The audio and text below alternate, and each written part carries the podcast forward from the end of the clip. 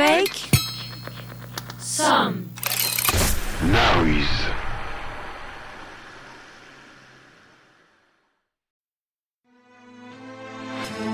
Les podcasts du Figaro.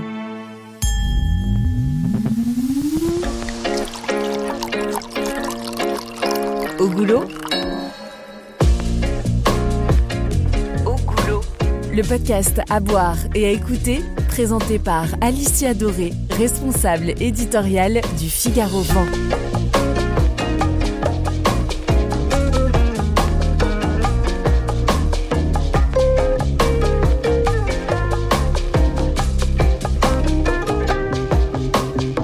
Au goulot.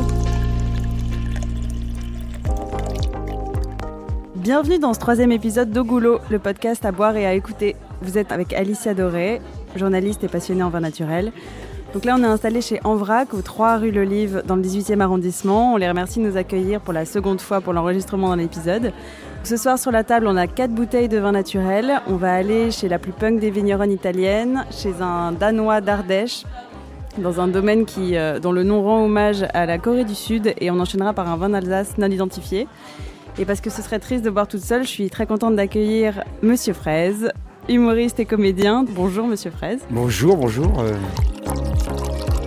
Au goulot. Alors déjà, est-ce que vous savez ce que vous faites là? Je, euh, je suis invité non? Invité, mais à quoi faire? Bah, À répondre euh, à goûter des vins. À goûter les vins. Bah c'est J'ai exactement été briefé quand même. très légèrement. Alors c'est quoi le vin naturel pour vous? Et c'est un vin qui, euh, qui- qui- où on n'a pas mis trop de trucs dedans. dedans. Voilà, c'est ça. Pas de glyphosate, pas, pas de- d'huile de palme. C'est ça C'est ça, on a évité de rajouter des trucs dedans. Alors on va commencer avec une première bouteille d'un litre, parce que c'est quand même beaucoup plus drôle. Donc pour la petite histoire, on est chez Valentina Passalacqua dans les Pouilles en Italie, et on va goûter la première. Déjà, est-ce que tu pourrais le décrire un petit peu, euh, décrire la, la bouteille On n'a euh, pas encore bu. la C'est déjà, couleur. c'est- déjà le tutoiement. hein. C'est passé du vous très vite. hein. oui, on- C'est vrai ça. Eh ben, je vais décrire la couleur. Bah, la couleur, c'est carrément. euh, euh, c'est de l'urine. hein. C'est comme de la couleur de l'urine. Donc une petite couleur de pisse. Un, Ensuite, peu, un peu troublé. Non, c'est le verre qui est sale.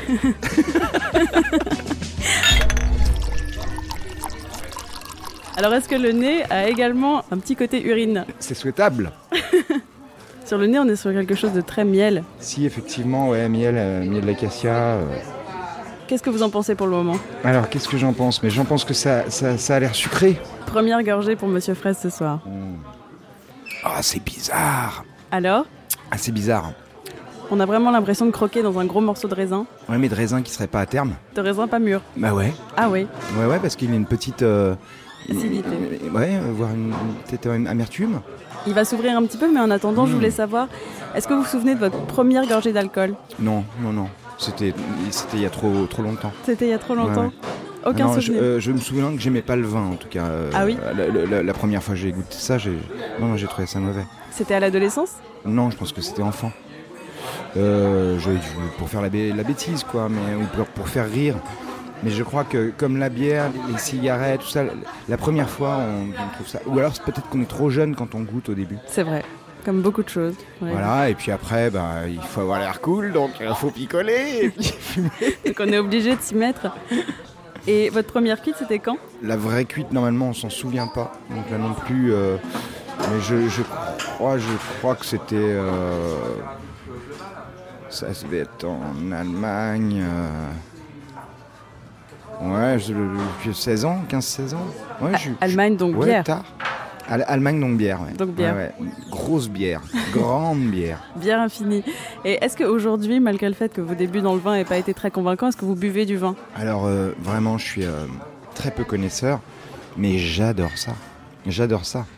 Depuis, euh, notamment, depuis que je vis en Bourgogne et que je suis entouré de copains, soit euh, parfois vignerons, parfois vendangeurs, parfois passionnés Ou alcoolique et souvent alcooliques. C'est bien, c'est bien ce qui nous réunit tous. Exactement. Euh, c'est l'alcoolisme heureux, hein, je- Oui. je, pense. Mais euh, pour le coup, Euh, ils m'ont donné euh, le goût de, de- bah, de- justement de goûter, d'apprécier euh, l'arôme, de faire respirer le vin euh, dans, dans la bouche, et, et puis de les voir, de les voir déguster. même ça, ce spectacle-là, c'est un, pur vrai. plaisir. Et est-ce qu'il y a un vin qui reste inoubliable? Je pense qu'il doit y en avoir plein, mais moi, ceux qui me font les plus plaisir, c'est ceux qui sont déjà accompagnés d'un bon repas. Et puis, euh, et puis où on est, euh, on a la, la convivialité maximum, on est avec des gens qu'on aime, et puis alors là, là on peut pleurer. Là, on peut Là, pleurer. ça, ça devient Là, on peut chialade. pleurer.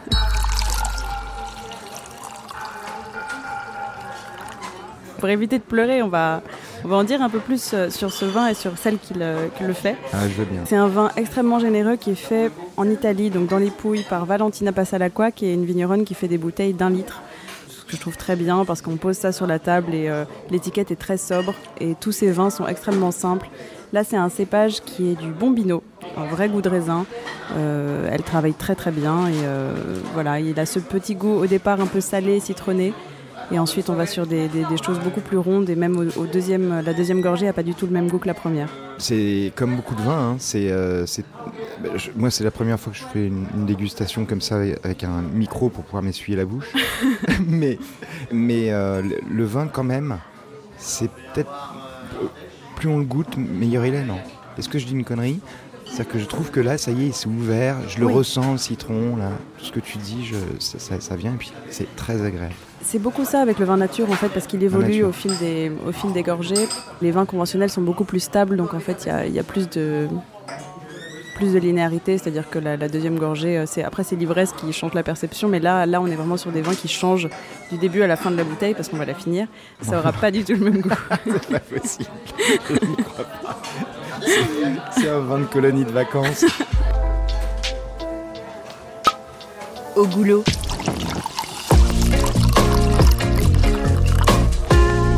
Au goulot. Alors j'espère qu'on va pas se gourer avec la deuxième bouteille qui est un truc un peu étrange, qui est un rosé fait par un Danois en Ardèche. Là, hein. t'as vu Alors ça De jus de c'est tomate. c'est normal. Alors c'est un mélange un peu de jus de tomate. Alors je nous sers. Déjà tu pourrais nous décrire la couleur qui est quand même assez atypique. Bah carrément du, du rosé pamplemousse là. Là on est sur du rosé. Ah c'est pamplemousse. magnifique. hein. Très jolie couleur. Ah ouais. Pareil, c'est assez trouble. C'est c'est souvent les vins naturels qui sont un peu troublés. Souvent comme les vins naturels Ouais. sont un peu troubles parce qu'ils sont pas filtrés. Donc Ah, c'est ce qui leur donne ce côté un petit peu. euh, C'est très, joli cette couleur, elle, elle paraît presque électrique. Alors, Alors au nez, oh là là, qu'est-ce que c'est que ça encore je te dirai Ah, après ce qu'il y a dedans. Moi, j'aime bien donner mon avis au deuxième nez, pas au premier. Au deuxième nez. Il y a deux nez, tout à fait. J'ai révisé. Non, on non. est censé sentir la première fois sans aérer le vin. Et la deuxième fois, non, non, En- en. J'ai écouté une émission euh, avant de venir. Parfait. Costaud. Parfait. Bon alors, on goûte ou pas? On goûte Ouais. On goûte, on goûte. Alors il s'appelle Pitch of Mind. C'est un mélange de Carignan, Syrah, Cabernet Sauvignon, Grenache, Merlot. En fait, il a tout pris, il a tout mis dans une cuve et Mais non, c'est pas possible, c'est une ratatouille. c'est non, une mais- ratatouille. En fait, est-ce que c'est un vin euh, qu'on appelle euh, un vin d'assemblage ou Oui, c'est exactement, C'est ça un assemblage. Et ben dit-on, ce- Eh ben merde, parce que c'est, ça reste quand même bon. ça reste quand même bon, mais les assemblages c'est très bon. Ah bon Oui. Non, non, assemblage ne veut pas dire pot pourri. Non, bien sûr, bien sûr. Non, mais là, à ce point-là, quand même, il a pris des risques. euh, Il a pris des risques c'est un énormes. chimiste. Alors voilà, c'est quand même un chimiste. Ce qui est intéressant avec euh, ce vigneron, c'est qu'il a commencé comme sommelier Mmh. Mmh, et qu'ensuite il a fait du vin. Il est venu s'installer en Ardèche avec femme et enfant, il est danois et euh, aujourd'hui il fait du vin, euh, des vins incroyables où il mélange plein de choses, il expérimente énormément de choses. Mais c'est pas le destin de plein de sommeliers, ça? Je sais pas, j'en connais pas beaucoup hein, qui sont aussi originaux. D'accord.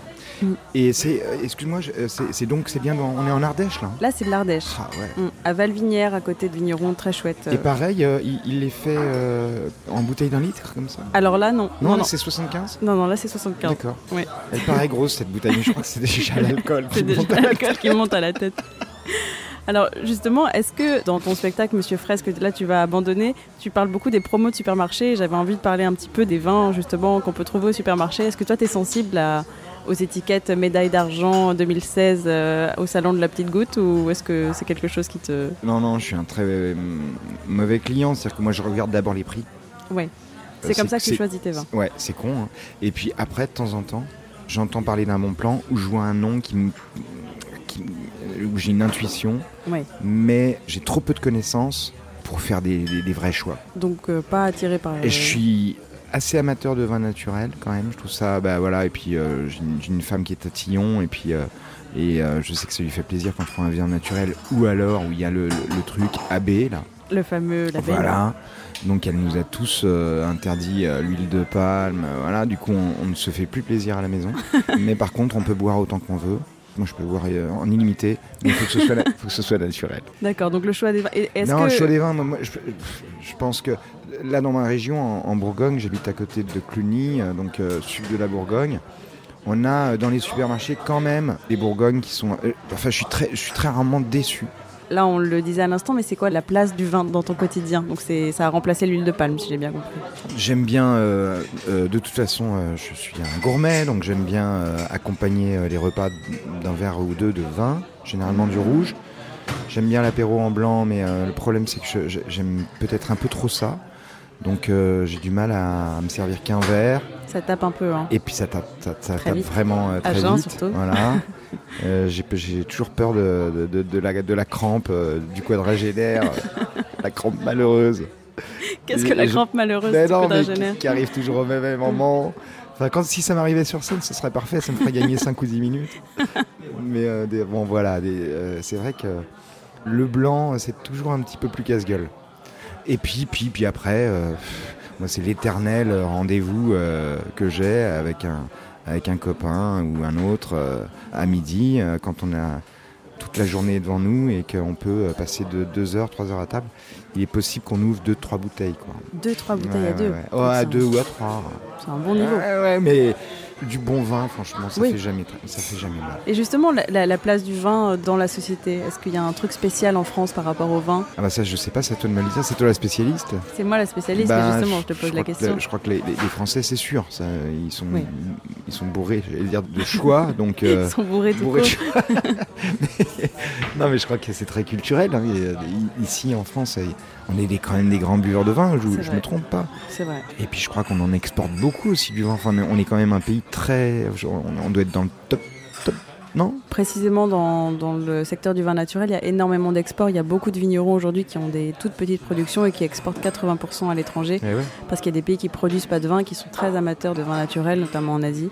Donc ça, c'est aussi un gros problème parfois sur, euh, en France parce qu'on on se retrouve avec des vignerons qui euh, ont 20 bouteilles à vendre en France et euh, tout le reste à, à l'étranger.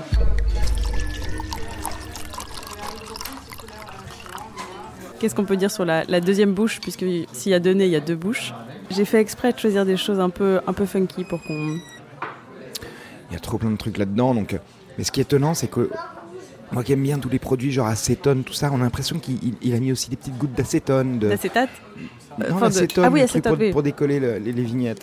Oui. Et euh, Il y a ouais, parfois ce petit un goût-là, oui. alcool euh, un petit peu plus haut que le, que le vin, quoi, que, que l'alcool du vin, un, un truc euh, presque alcool fort. Certains vins nature ont ce petit goût de dissolvant qui plaît parfois. C'est ça, le Dissol- dissolvant. Mm, Un peu de dissolvant. Bah écoute, ça, ça me rappelle la primaire. un vin qui rappelle la primaire, c'est très bien. Des souvenirs de colle. Au goulot. Le podcast à boire et à écouter, présenté par Alicia Doré, responsable éditoriale du Figaro Vent. On est toujours avec Monsieur Fraise et on continue encore à boire. C'est le moment d'ouvrir notre troisième bouteille qui s'appelle Mano à Mano.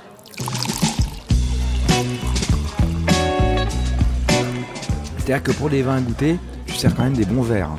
Alors là, c'est un vin qui s'appelle Mano à Mano du domaine du matin calme. Qui est où ce domaine? C'est un domaine qui est dans les Pyrénées-Orientales, à Bélesta. Donc c'est Anthony et Véronique Gix, et c'est le domaine du matin calme en hommage euh, à la Corée du Sud, puisque sa femme est coréenne. Ils se sont rencontrés dans les vignes et ils sont jamais repartis.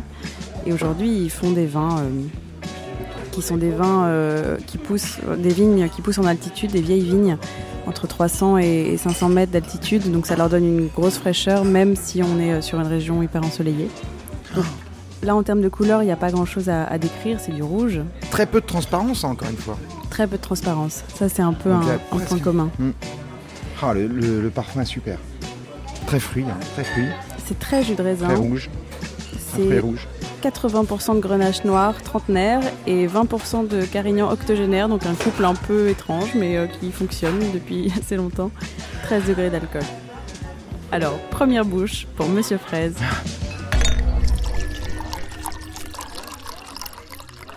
Ah, On sent pas les 13 degrés, hein. Mm. Vu que c'est un peu en altitude, il y a beaucoup de fraîcheur.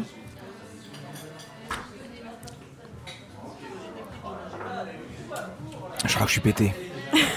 Ça y est, il va plus rien Là, il y, a des- il y, a des- il y a des goûts qui sont complètement nouveaux, que j'avais jamais goûté. hein.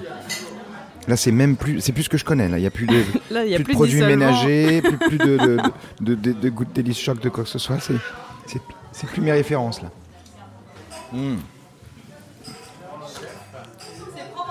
Qu'est-ce qu'il y a là-dedans Moi, je sais pas, plein de fruits, mais euh, Plein de fruits. ouais, ouais, vraiment, j'ai l'impression de manger mon assiette de fruits le matin Donc on connaît désormais le petit déjeuner de Monsieur Fraise. que ma femme m'impose. Encore une fois.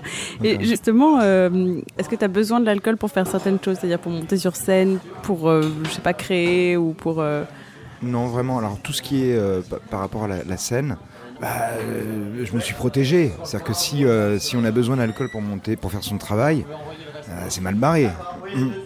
Pour se désinhiber ou machin. Oui. Vaut mieux que ce soit pour le coup naturel. J'ai besoin d'alcool pour, pour être. parce que j'adore ça à table, etc. Mais, mais si c'est pour mon métier, ce serait très compliqué parce que, pour la petite histoire, moi je me suis pris une cuite la veille de jouer. J'ai oublié un petit peu entre temps de boire de l'eau. Je suis arrivé sur scène, un quart d'heure plus tard, mon corps a dit non, non, euh, hors de question, et je me suis comment ça, fait une déchirure musculaire, donc Ah oui. deux mois sans mettre la patte par terre. Et ça, merci l'alcool, parce que c'était c'était carrément c'était carrément l'alcool qui m'avait euh, donné euh, l'occasion de. Et voilà, donc depuis. Je fais hyper gaffe, je bois de, j'ai découvert l'eau depuis. Oui. Euh, je fais gaffe avant de monter sur scène d'être euh, d'être euh, hydraté avec de l'eau. Et donc justement, ton meilleur et ton pire souvenir d'ivresse? Moi, moi j'ai une drôle de vie parce que finalement des fois euh, mes meilleurs souvenirs c'est les pires. Donc on va, avoir un deux en un. On se rapproche du produit ménager encore une fois. non mais c'est indécent de raconter ça parce que le, le- le pire, le, le pire je le connais. Je me suis je me suis réveillé un matin avec un suçon dans le cou et je ne savais pas qui m'avait fait ça. Et là c'est le trou noir vraiment. Et euh, j'étais en Angleterre hein, et mon patron m'a dit You've been atta- attacked by a monkey. Donc il n'était pas sûr que je m'étais pas fait attaquer par, un- par un singe la nuit. J'étais parti en Angleterre pour apprendre l'anglais et puis j'ai appris à boire de la bière là-bas.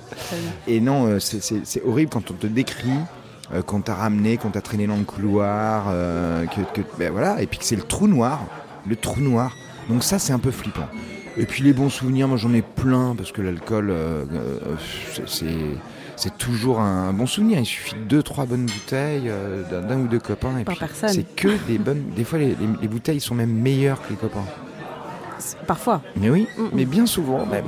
Non, non, mais c'est- l'idéal pour euh, créer du lien, que les langues se délient, que, euh, relâcher un petit peu la pression. Et on regrette parfois d'en avoir trop dit.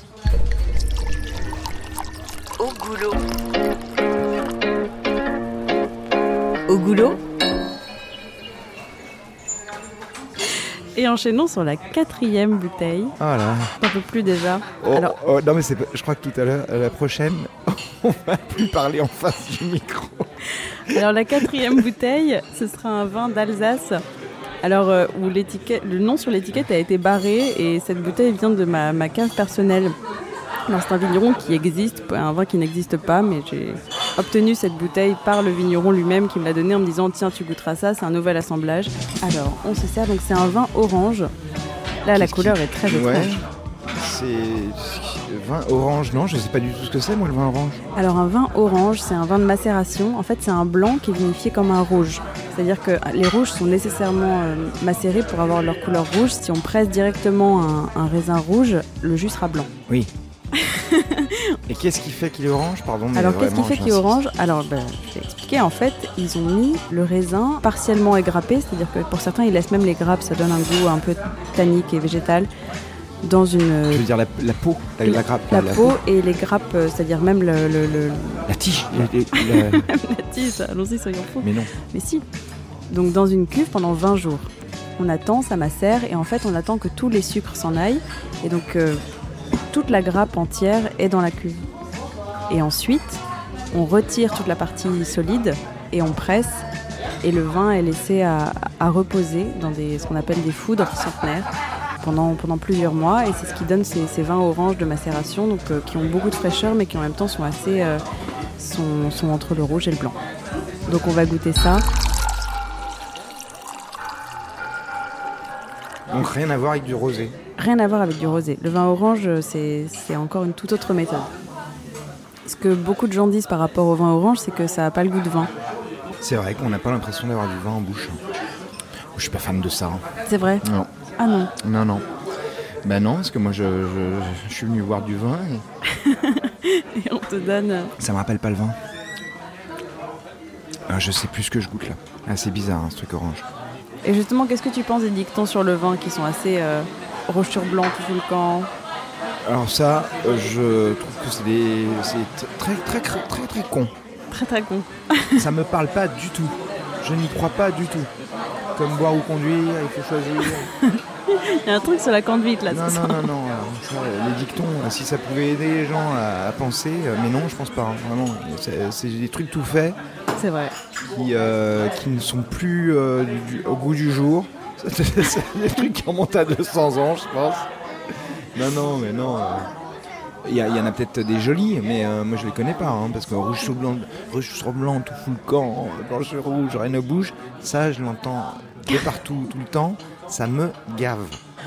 C'est comme, euh, mais c'est comme quand les gens disent ça, et, je sais que ma, ma femme dit souvent ça, c'est comme dire, euh, ah non, quand même, euh, on a, un beau mois d'octobre, quoi, pour un mois d'octobre.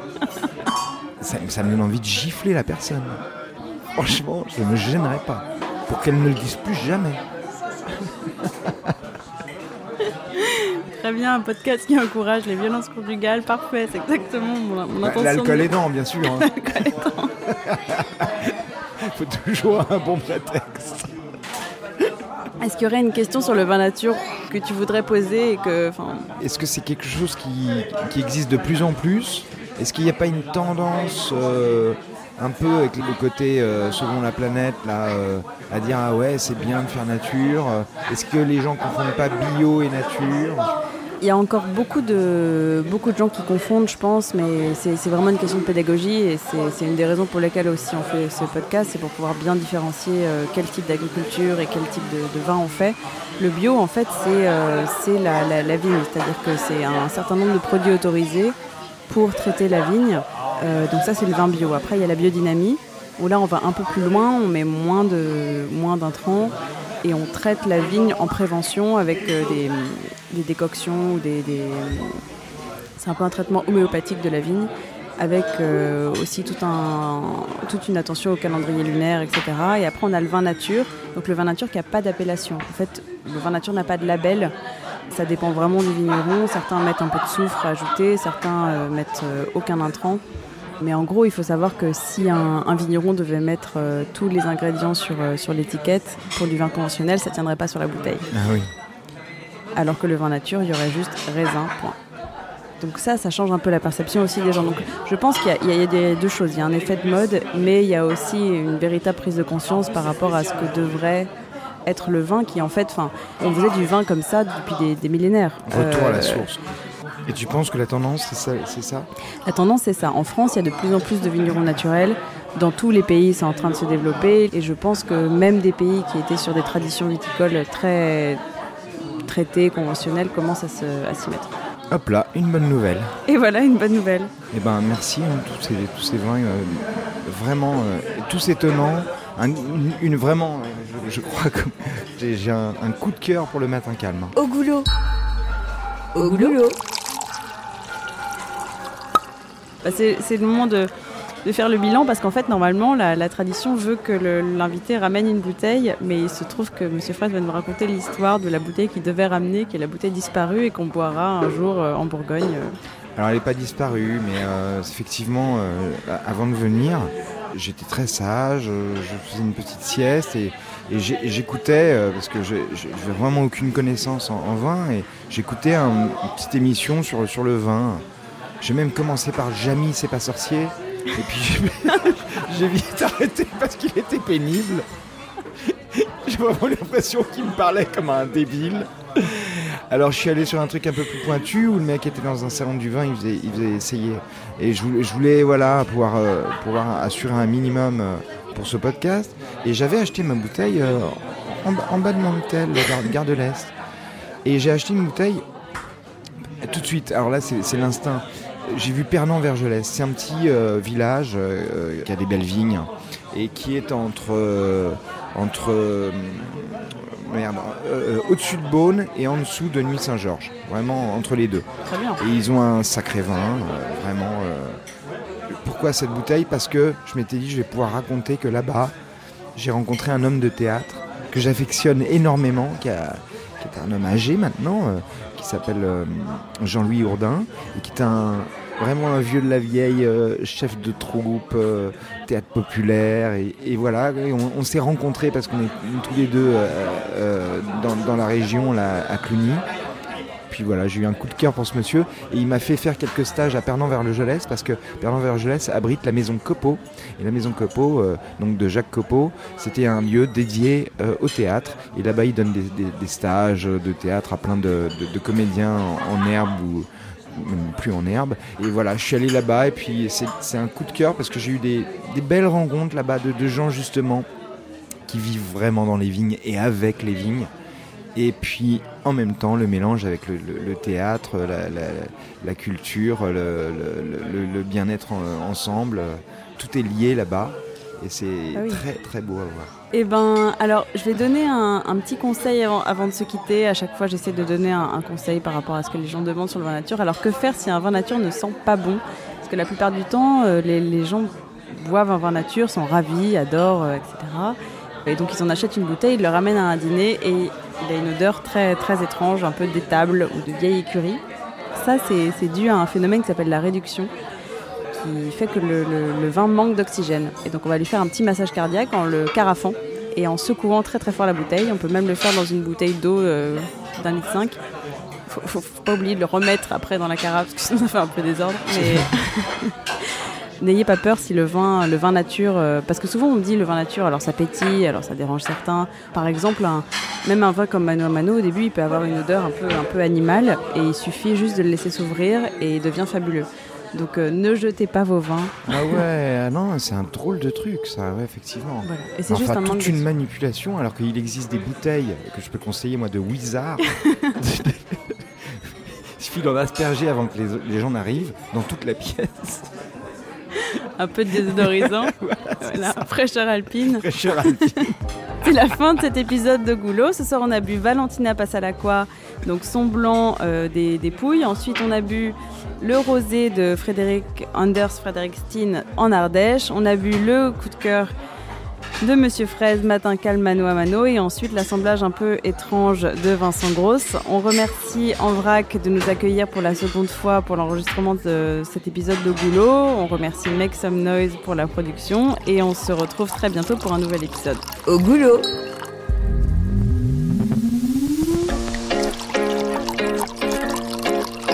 Au goulot. Retrouvez tous les épisodes du podcast À boire et à écouter, présentés par Alicia Doré, responsable éditoriale du Figaro 20, en ligne sur toutes les plateformes.